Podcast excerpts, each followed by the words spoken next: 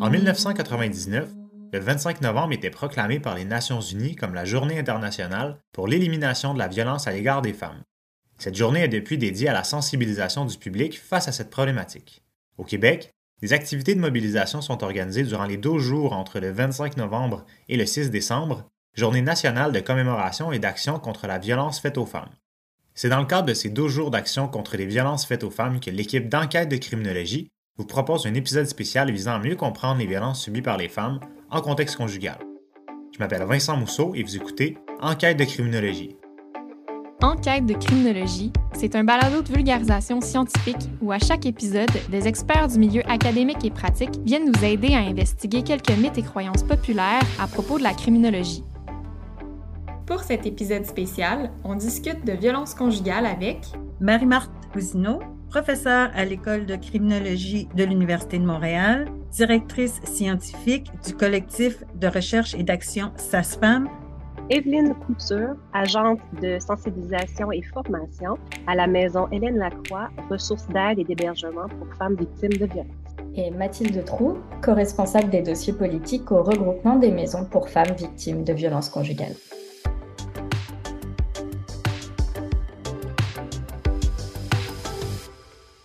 On a beaucoup entendu parler de violence conjugale au cours des dernières années, ça revient ponctuellement dans l'actualité, mais c'est pas nécessairement quelque chose qui est facile à reconnaître. Je demanderai donc pour débuter l'épisode, la violence conjugale, qu'est-ce que c'est et peut-être même qu'est-ce que c'est pas en fait? Ben, peut-être d'entrée de jeu, euh, je voudrais défaire une fausse croyance qui est très répandue. La violence conjugale, c'est un acte criminel, mais ça n'existe pas en tant que tel dans le code criminel. Donc, c'est poursuivi par le geste qui est posé. Euh, ça peut être des voies de fait, tentative de meurtre, homicide, mais ce n'est pas un article du Code criminel. Par contre, depuis plusieurs années, c'est considéré comme un facteur aggravant. Donc, on va avoir un voie de fait, mais qui est aggravé si c'est un voie de fait qui se produit en contexte conjugal. Donc, ça, c'est une fausse croyance que je voulais d'emblée euh, poser. Maintenant, qu'est-ce que c'est? Bien, chose qui est importante de savoir, c'est que c'est pas une perte de contrôle de la part de la personne qui va commettre ces gestes de violence-là, mais au contraire, c'est vraiment une prise de contrôle. Euh, la personne a vraiment l'intention de rendre l'autre personne, comment je pourrais dire, subordonnée à elle. Donc, c'est vraiment une emprise psychologique sur l'autre personne pour forcer cette personne-là à agir d'une certaine façon pour, pour arriver à ses fins. Puis pour rajouter sur ce qu'Evelyne vient de dire, euh, ben, la violence conjugale, ça se manifeste dans un couple, mais ça s'arrête pas quand il y a une séparation aussi du couple. Ça aussi, c'est quelque chose dont on entend souvent parler. On se dit, bon, bah, c'est bon, ils sont plus ensemble, il n'y a plus de violence conjugale. Mais non, dans ce cas-là, on va parler de violence post-séparation. C'est un petit concept là, mais en fait, ça veut tout simplement dire que même quand les personnes se séparent, la violence conjugale peut quand même se poursuivre. Une des choses aussi qu'il faut dire, c'est que ce n'est pas une chicane de couple. Il y a ce qu'on appelle la, violence situationnelle qui se passe dans les couples. Généralement, il faut faire attention toutefois parce que ça peut cacher de la violence conjugale, mais la violence conjugale, c'est vraiment euh, un geste de, contrôle de l'autre. Et ça s'étale sur une longue période et ça se manifeste par une certaine chronicité, une gravité et l'intensité des gestes et l'intentionnalité aussi du geste qui est celui de contrôler la personne euh, à travers la relation. Oui, tout à fait. Moi, il y a un, chercheur américain que j'aime beaucoup qui s'appelle Landy Bancroft. Puis, il dit quelque chose que j'aime beaucoup puis qui montre vraiment, je pense, euh, comment un conjoint violent peut fonctionner.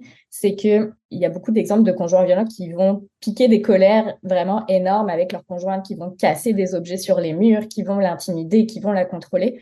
Puis, bizarrement, en plein milieu de ces événements-là, le téléphone va sonner, puis là, le conjoint va répondre très calme, très en contrôle de ses émotions. Donc, on voit vraiment que c'est pas un problème de gestion de la colère. Là, il y a vraiment un contrôle, puis c'est très réfléchi les actions qu'ils peuvent poser. Ou alors, quand il va euh, se mettre à tout casser dans la maison, il va casser spécifiquement les objets de la femme, les objets de sa conjointe, mais tous ces objets à lui vont rester intacts. Donc, il faut vraiment se rappeler que euh, c'est des actes qui sont pensés, réfléchis. Puis en recherche, on a eu tendance euh, ces dernières années à parler davantage aussi de euh, violence dans les relations intimes parce que la conjugalité a beaucoup changé. C'est plus nécessairement euh, la famille nucléaire, donc ça peut élargir là, à différentes manifestations qui débordent la vie conjugale comme on la connaissait là, euh, il n'y a pas si longtemps. Puis je voudrais peut-être aussi rajouter, nous, au regroupement, on reconnaît bien évidemment qu'il peut y avoir de la violence envers les hommes, de la violence conjugale envers les hommes, puis de la violence conjugale aussi au sein d'un couple de même sexe.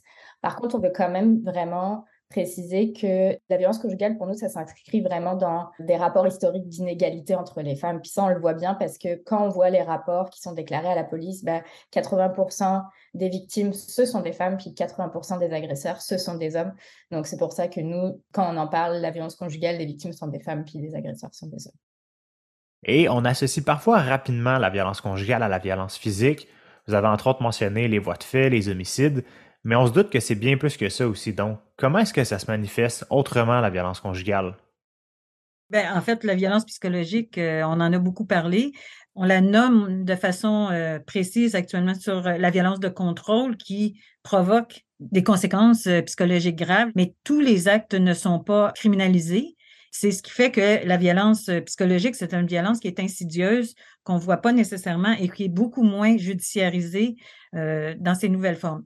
Euh, une chose qu'on a vu poindre aussi, c'est comment les nouvelles technologies sont venues changer le, portrait, notamment des violences euh, post-séparation, parce qu'on a un contact beaucoup plus facile avec les victimes. Ça peut se manifester à la fois par euh, éventuellement le repérage des victimes, par la, la continuation du harcèlement via les messages textes. La beauté de la chose avec les nouvelles technologies, je dirais, c'est que ça nous permet de euh, ramasser de la preuve parce que ça laisse des traces. Mais on n'est pas encore très sensibilisé à cette façon de fonctionner. Et ça, c'est tout un domaine qu'on va devoir euh, développer parce que ben, les nouvelles technologies, je dirais, en violence conjugale, c'est pour le pire et pour le meilleur. Finalement, le pire quand ça devient une forme de violence, mais le meilleur quand ça nous permet d'établir des violences qui étaient complètement cachées avant parce qu'on ne pouvait pas en avoir la trace. Euh, puis, c'est une dizaine de formes euh, de violence qui sont documentées. Oui, la violence physique, la violence psychologique, on parle euh, de violence verbale, on parle de violence sexuelle aussi qui laisse euh, vraiment des conséquences chez la victime, les violences économiques qui fait encore aujourd'hui qu'une femme va être appauvrie dans, dans, dans cette relation-là, la cyberviolence, comme l'a déjà nommé Marie-Marc, on parle des violences spirituelles aussi, des violences sociales qui fait que la victime est isolée, que c'est tellement difficile d'aller chercher de l'aide quand tu es coupé de ton réseau euh, social. La violence judiciaire qu'on va voir beaucoup en post-séparation, de donner des, fausses accusations, de prolonger les démarches judiciaires, de, passer par la garde des enfants pour garder ce contrôle-là. Donc, il y, a, il y a plusieurs violences qui ne sont pas punissables au nom de la loi, puis des violences qui, aux yeux de tous, peuvent paraître banales. Je, demande euh, à, la personne que j'aime d'enlever des photos sur Facebook parce que je trouve que c'est pas adéquat ou euh, je la prive de, voir ses amis parce que c'est pas des bonnes influences pour elle. Ça paraît banal, mais quand on les accumule, ben, on, parle de contrôle coercitif, on parle vraiment d'une entrée sur toutes les sphères de vie de cette femme-là. Donc, c'est ce qui fait que c'est difficile de dénoncer pour une victime parce que c'est complexe. Il y a plusieurs formes de violence qui sont présentes. Ben c'est ça, je pense que tu as bien résumé, euh, Evelyne, tout ça. Euh, nous, ce qu'on voit, euh, on a 46 maisons d'aide et d'hébergement qui sont membres du regroupement. Puis quand on voit pourquoi les femmes appellent justement dans nos maisons, la raison principale, c'est de la violence psychologique et de la violence verbale. Puis ensuite, c'est de la violence physique. Donc là, on a encore, je pense que ça change quand même avec tous les événements qui sont passés durant la pandémie, parce qu'on a beaucoup parlé de violence conjugale, mais je pense qu'il y a quand même encore dans la tête des gens violence conjugale égale violence physique. Puis c'est vraiment en intégrant le contrôle coercitif. Donc c'est vraiment toutes les stratégies que le conjoint va mettre en place pour contrôler la femme que on arrive mieux à prendre en compte aussi les autres actes de violence comme la violence psychologique, la violence verbale, la violence sexuelle. Par exemple, le matin, le conjoint va dire à, à sa femme non, je voudrais, je veux pas que tu t'habilles comme ça, habille-toi plutôt comme ça. Puis ça, personne d'autre va le voir. Mais la femme, elle va subir un véritable contrôle tous les matins sur sa façon de s'habiller, sur la façon de ranger la maison, sur la façon d'éduquer les enfants, sur son horaire, sur qu'est-ce qu'elle doit faire dans sa journée. Puis ça, c'est des choses qui sont vraiment très subtiles, mais qui vont vraiment installer un climat de peur, un climat de terreur. Puis à la fin, il y aura même plus de violence physique. En fait, le conjoint va vraiment juste contrôler sa conjointe, juste avec des gestes, de la parole, mais euh, il n'aura plus besoin d'utiliser la violence physique. Une des difficultés qu'on vit aussi, c'est que non seulement c'est difficile à voir, tu le disais, pour l'entourage, pour euh, les gens, parce que ça a l'air banal, mais parfois même les femmes ont de la difficulté à reconnaître que c'est des formes de violence pour elles. Donc ça aussi, ça complique l'intervention auprès des femmes. Puis vous parlez de reconnaître la violence et à en croire les œuvres de fiction. Pour reconnaître l'auteur de violence conjugale, il faudrait être capable de repérer un homme qui est physiquement ou verbalement imposant, qui souffre parfois de troubles psychologiques ou qui est aux prises avec différents problèmes de consommation de drogue ou d'alcool. Est-ce qu'on retrouve un tel profil typique de l'agresseur dans la réalité? S'il y a une caractéristique commune que je vois aux agresseurs, c'est que c'est des personnes qui ont besoin d'aide, mais qui n'iront pas chercher d'aide, qui vont se déresponsabiliser des comportements euh, de violence euh, qu'ils ont, qui vont faire une thérapie pour ces comportements de violence-là une fois qu'ils seront au, pied du mur, qu'on va leur obliger. Donc, il y a cette déresponsabilisation-là et cette banalisation-là des, gestes commis. Je pourrais dire que c'est le point commun euh, des agresseurs. Mais en même temps, souvent, un des problèmes qu'on a, notamment euh, devant les tribunaux, c'est que c'est souvent l'image du bon père de famille. C'est une personne qui est normalement intégrée dans la société. C'est quelqu'un qui travaille. Il y en a dans toutes les couches de la société. Euh, on a établi, euh, il n'y a pas si longtemps qu'il y avait notamment des, des métiers stressants dans lesquels on retrouvait beaucoup d'agresseurs, mais ça se retrouve aussi bien chez les médecins, chez les policiers. Donc, il n'y a pas vraiment un profil qu'on pourrait dire euh, type de l'agresseur, il peut se retrouver dans toutes les maisons finalement. Et est-ce qu'on observe à peu près le même constat du côté des victimes? Est-ce qu'il y a un profil type de femmes victimes de violences conjugales?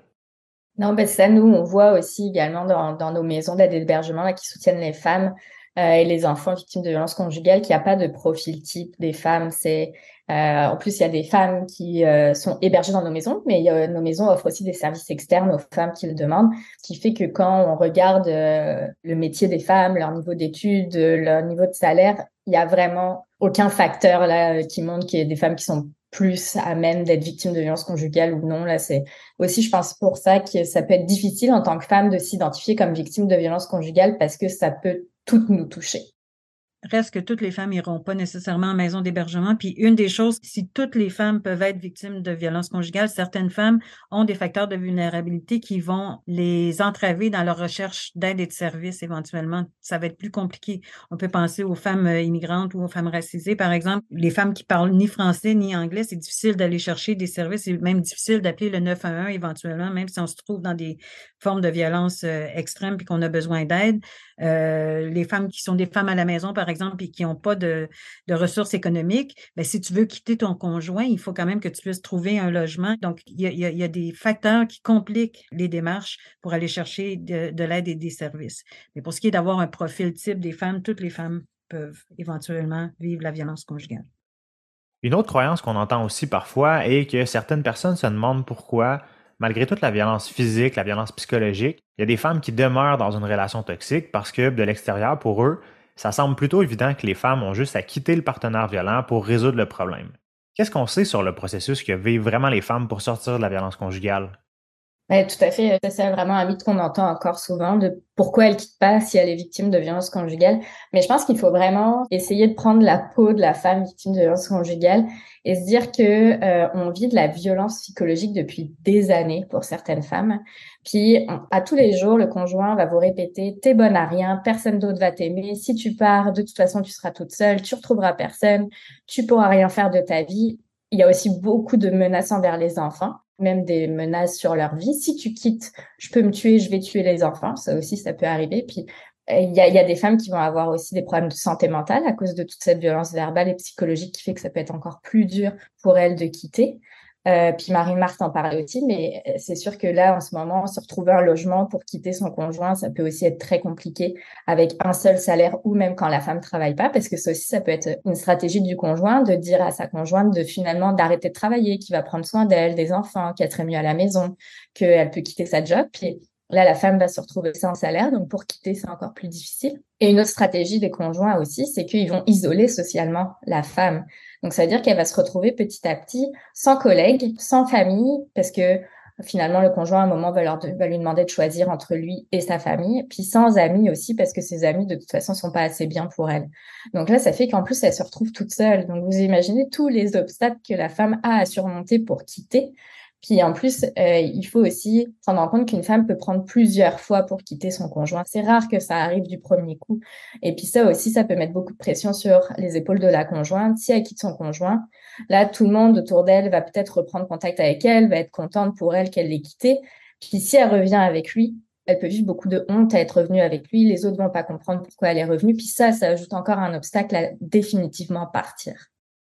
Il reste que euh, quand il y a des enfants, moi je pense que là aussi ça complique grandement la situation parce que souvent c'est le père des enfants et là la mère va se culpabiliser parce que bon ben les enfants verront plus leur père, les enfants demandent à voir le père. Euh, donc quand il y a présence d'enfants, ça complique aussi beaucoup la sortie euh, de la violence.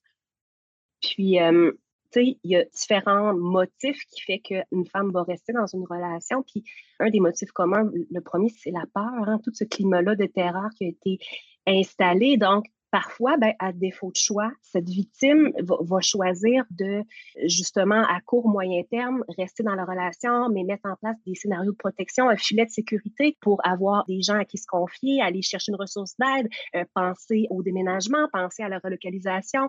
Donc, tu sais, c'est pas banal de mettre de côté une vie qu'on a construite conjointement avec quelqu'un qui commet des violences. Donc, c'est complexe et de là l'importance d'informer les femmes qui sont victimes pour qu'elles puissent connaître leurs droits, puis connaître les ressources disponibles pour obtenir de l'aide. Oui, puis euh, souvent, une histoire de violence conjugale, ça commence par une histoire d'amour. Hein, c'est cliché de dire ça, mais je veux dire, le conjoint, au début, il va être l'homme parfait, puis subtilement, la violence va s'installer au fur et à mesure de la relation. Il y a aussi un cycle dans la violence conjugale, ce qui fait qu'il euh, peut y avoir euh, une phase plus de terreur, de contrôle, là où le conjoint va vraiment maintenir son emprise. Mais ensuite, va y avoir une phase de lune de miel quand il voit qu'il est allé trop loin, puis que la femme est peut-être sur le bord de quitter. Donc, il va tout mettre en œuvre pour redevenir le conjoint parfait qu'il était au début de la relation. Il lui promet qu'il va changer que ça arrivera plus jamais. Il faut pas qu'elle le quitte. Puis là, la femme, elle va forcément, elle va espérer qu'il va changer parce qu'il était si parfait au début que elle, elle se dit bon, bah, c'est une erreur, euh, tout le monde a le droit à l'erreur, je vais quand même rester, je vais lui redonner une chance. Sauf que c'est un cycle qui recommence indéfiniment, indéfiniment, indéfiniment, mais qui va faire aussi que la femme va se poser plus de questions aussi avant de quitter parce que elle a tellement vu son meilleur à lui qu'elle se dit que bah, peut-être qu'ils vont finir par avoir une relation euh, qui deviendra égalitaire alors que non. Peut-être juste pour ajouter, c'est tellement pas de la dépendance affective, c'est comment je pourrais dire, dans, dans tout ça, un, des motifs qui fait que c'est difficile de laisser la relation, il y a le fait aussi que cette femme-là a choisi ce partenaire amoureux-là elle l'aime, mais elle n'accepte pas les comportements de violence qui sont présents. Donc, c'est ça qui est difficile à défaire parce que, comme on l'a nommé dans le cycle de la violence, il y a cette lune de miel-là qui fait qu'on retrouve la personne qu'on aime, mais rapidement, dans une relation malsaine, on tombe en phase de tension, qu'on marche sur des œufs, qu'on ne sait pas ce qui se passe, qu'on ne se sent pas bien, une agression arrive. Sachez que comme personne extérieure, quand vous voyez quelqu'un commettre des gestes de violence en public, là, ben, c'est vraiment inquiétant parce que ça indique que l'agresseur se sent légitime d'exercer cette forme de pouvoir-là, cette forme de contrôle-là. Puis le contrôle, il est souvent pas restreint à la femme aussi. L'homme va contrôler son environnement. Donc, soit il va l'isoler, soit il va faire en sorte que la femme ait l'air d'être celle qui est pas correcte. Il y a une vidéo de SOS euh, violence conjugale que je trouvais tellement exemplatif de ce que j'essaie d'illustrer. C'est L'homme arrive de l'hôpital avec sa femme, puis le voisin dit Oh mon Dieu, tu arrives de l'hôpital. Ben oui, elle s'est encore désorganisée, puis là, elle s'est blessée, puis il a fallu que je l'amène à l'hôpital. Puis, ah bon, ben, donc, il y, a, toute cette dynamique-là autour aussi, où c'est pas juste euh, la femme qui est contrôlée, mais c'est tout son environnement, puis c'est sa réputation qui est en jeu. Ben oui, tout à fait. Puis ça fait que c'est la femme qui va passer pour la personne qui a un problème et même elle au bout d'un moment ça va finir par lui rentrer aussi dans la tête parce que tu sais il va dire oui je me suis énervé mais parce que t'as dit ça t'as fait ci tu sais que j'aime pas quand tu dis ça tu sais que j'aime pas quand tu fais ça. Pourquoi tu le fais? C'est toi qui me mets en colère ou euh, je t'avais dit de pas t'habiller comme ça, je t'avais dit que je ne voulais pas que tu vois tes amis, euh, ils sont nocifs pour toi. Donc ça va vraiment tous les jours des petites phrases comme ça qui vont s'insinuer tout doucement dans la tête de, la conjointe pour la faire changer, pour qu'elle pense que c'est elle le problème. Puis euh, on sait qu'il y a des études qui ont été faites sur les traumatismes crâniens, par exemple. Ça peut arriver vraiment très rapidement quand il y a de la violence d'avoir des traumatismes crâniens. Puis comme conséquence pour les femmes, elles vont chercher leurs mots, elles vont plus se souvenir de certains événements, elles vont parler plus lentement, elles vont sembler très désorganisées.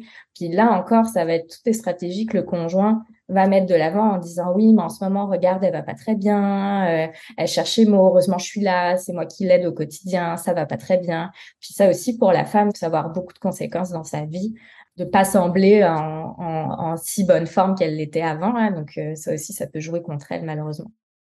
Et on a malheureusement beaucoup entendu parler de violences conjugales et de féminicide dans les dernières années dans différents médias, si bien qu'on a parfois l'impression de faire face à un phénomène qui, lui, ne cesse d'augmenter sans que, en contrepartie, il y ait vraiment des solutions concrètes qui soient mises en place pour freiner la tendance.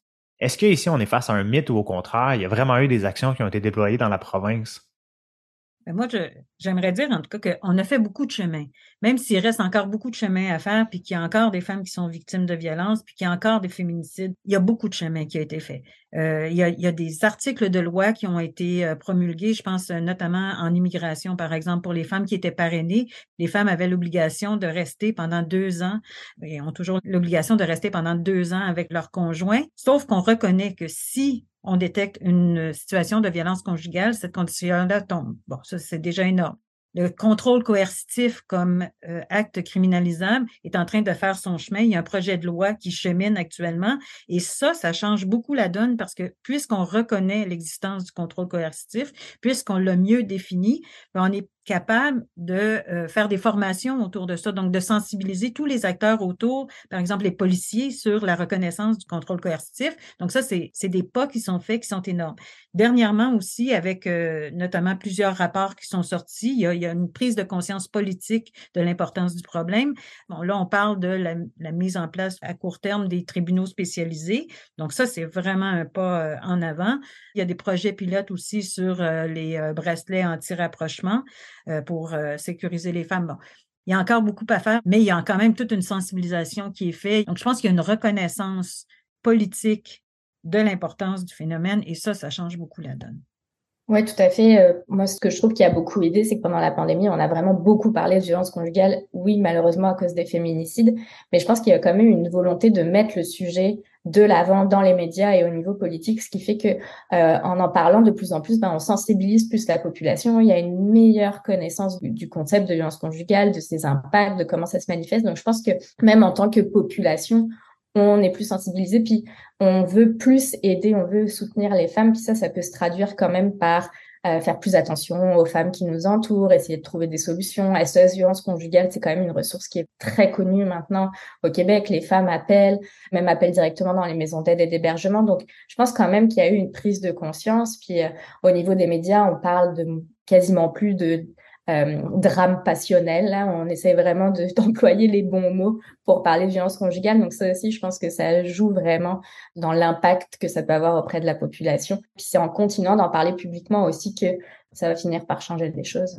Puis, tu sais, je pense que c'est vraiment ça. Les gens étant plus sensibilisés vont dénoncer davantage. Puis, on rencontre beaucoup de femmes qui euh, se sont sorties du site de la violence et qui n'ont pas nécessairement passé par les maisons d'hébergement. Donc, de là, euh, l'importance de la sensibilisation. Puis, tu sais, il y a des choses qui ont été mises en place quand on pense au projet de loi 59 au niveau de la CNSST qui euh, oblige un employeur à assurer protection à une femme qui vit des violences conjugales. Donc, de là, l'importance de sensibiliser chacun à ces impacts-là, à ces formes de violence-là pour euh, pouvoir euh, mieux les déceler puis mieux accompagner une victime qui aurait besoin d'aide. Mais une des choses que je trouve importante aussi, c'est que là, actuellement, il y a comme une espèce d'engouement autour de, la problématique. Il y a beaucoup de mesures qui se mettent en place. Là, je vais parler comme chercheur, mais je pense que c'est important qu'on suive ces mesures-là, qu'on suive l'implantation de ces mesures-là, qu'on puisse évaluer l'impact de ces mesures-là pour pas créer, je pense euh, notamment au bracelet euh, anti-rapprochement, que je pense qu'il est une mesure qui est intéressante, mais il faudrait pas que ça crée des sentiments de fausse sécurité chez les femmes et que ça fasse en sorte que ben, ça crée plus de problèmes que ça, ça en enlève finalement. Oui, tu as tout à fait raison, Marie-Marthe. Euh, nous, euh, on présente aussi les bracelets électroniques. C'est pas la panacée, c'est pas la baguette magique. Là, il faut vraiment qu'il y ait un ensemble de mesures qui soient mis autour des femmes pour voir vraiment des impacts concrets euh, sur la protection des femmes, puis notamment pour contrer les féminicides. Et bien que la population est peut-être de plus en plus sensibilisée à agir face aux problèmes, il est aussi important de connaître quelles ressources d'aide sont disponibles pour les femmes, ou même pour leurs proches, en fait, qui sont témoins peut-être de comportements problématiques. Quel genre d'assistance est offerte par les différentes ressources dédiées aux victimes de violences conjugales au Québec? Euh, il y a vraiment trois volets à une ressource d'aide.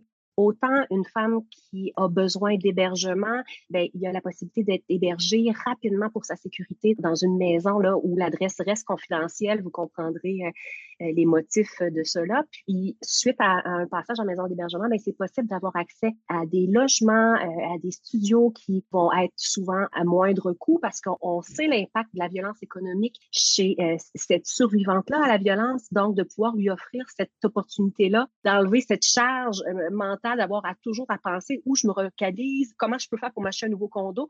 Donc, il y a cette offre d'hébergement-là qui se divise en deux étapes. Donc, phase 1, quand on parle de maison qui va offrir des lits euh, à court, moyen terme, et la maison de seconde étape qui vont pouvoir offrir de l'hébergement à long terme. Je ne sais pas, Mathilde, si tu voulais rajouter quelque chose par rapport à ça. Oui, c'est ça. Bah, tu as bien parlé pour les maisons euh, d'aide et d'hébergement. Puis on accompagne aussi les, femmes dans toute leur démarche. Donc si elles recherchent du logement, si elles doivent aller en cours avant d'aller porter plainte à la police, on va vraiment les accompagner dans toutes les démarches qu'elles peuvent vivre euh, pour se sortir de leur relation, pour les soutenir le, le, plus possible. Mais on offre aussi des services externes pour les femmes qui, pour toutes sortes de raisons, vont pas vouloir être hébergées ou vont pouvoir aller chez des proches. Donc là, les femmes vont pouvoir soit venir en maison pour rencontrer une intervenante, pour pouvoir discuter avec elles, ou on a des bureaux de service aussi dans certaines de nos maisons, c'est-à-dire que c'est nos intervenantes qui vont se déplacer dans certaines villes pour pouvoir rencontrer les femmes. Et on fait aussi de l'intervention auprès des enfants. Euh, ça aussi, c'est quelque chose qui est peut-être moins connu. On essaie vraiment de les aider à surmonter tous les impacts de cette violence-là et ce qu'ils ont vécu à la maison ou ce qu'ils peuvent continuer de vivre même quand il y a séparation entre les parents. Puis euh, peut-être juste pour finir là-dessus, dans les services de nos maisons, euh, les proches peuvent bien sûr appeler les maisons d'aide et d'hébergement pour poser leurs questions, pour savoir justement quelles bonnes attitudes à adopter, quelles questions poser, qu'est-ce qu'il faut pas faire. Mmh. Euh, et puis ça, ça peut vraiment aussi beaucoup aider un proche à naviguer dans une situation qui est pas très, qui est malaisante pour lui là, puis euh, ils savent pas vraiment comment réagir, ce qui est tout à fait normal. Oui, puis je crois que vos réponses tout au long de l'épisode rappellent à quel point la violence dont sont victimes les femmes en contexte conjugal, c'est vraiment une problématique qui concerne la sphère publique et non pas seulement le domaine privé comme on pouvait le croire à une certaine époque. Donc Marie-Marthe Cousineau, Evelyne Couture et Mathilde Trou, un grand merci d'avoir participé à cet épisode spécial du Balado. Merci à vous. Merci. Même s'il paraît aujourd'hui évident que beaucoup de progrès ont été réalisés dans la lutte à la violence conjugale, tous s'entendent pour dire que trop de femmes en sont encore victimes. La tenue des 12 jours d'action contre la violence envers les femmes réitère donc l'importance de saisir chacune des occasions qui se présentent pour être plus sensibilisé au phénomène et ainsi mieux prévenir, détecter et intervenir. Vous écoutiez Enquête de criminologie, un balado du CICC, le Centre international de criminologie comparée. La réalisation et la coordination de ce balado est assurée par Marie-Ève Dubois et Vincent Mousseau, assistés de Marine Créquer et Raphaël Loireau.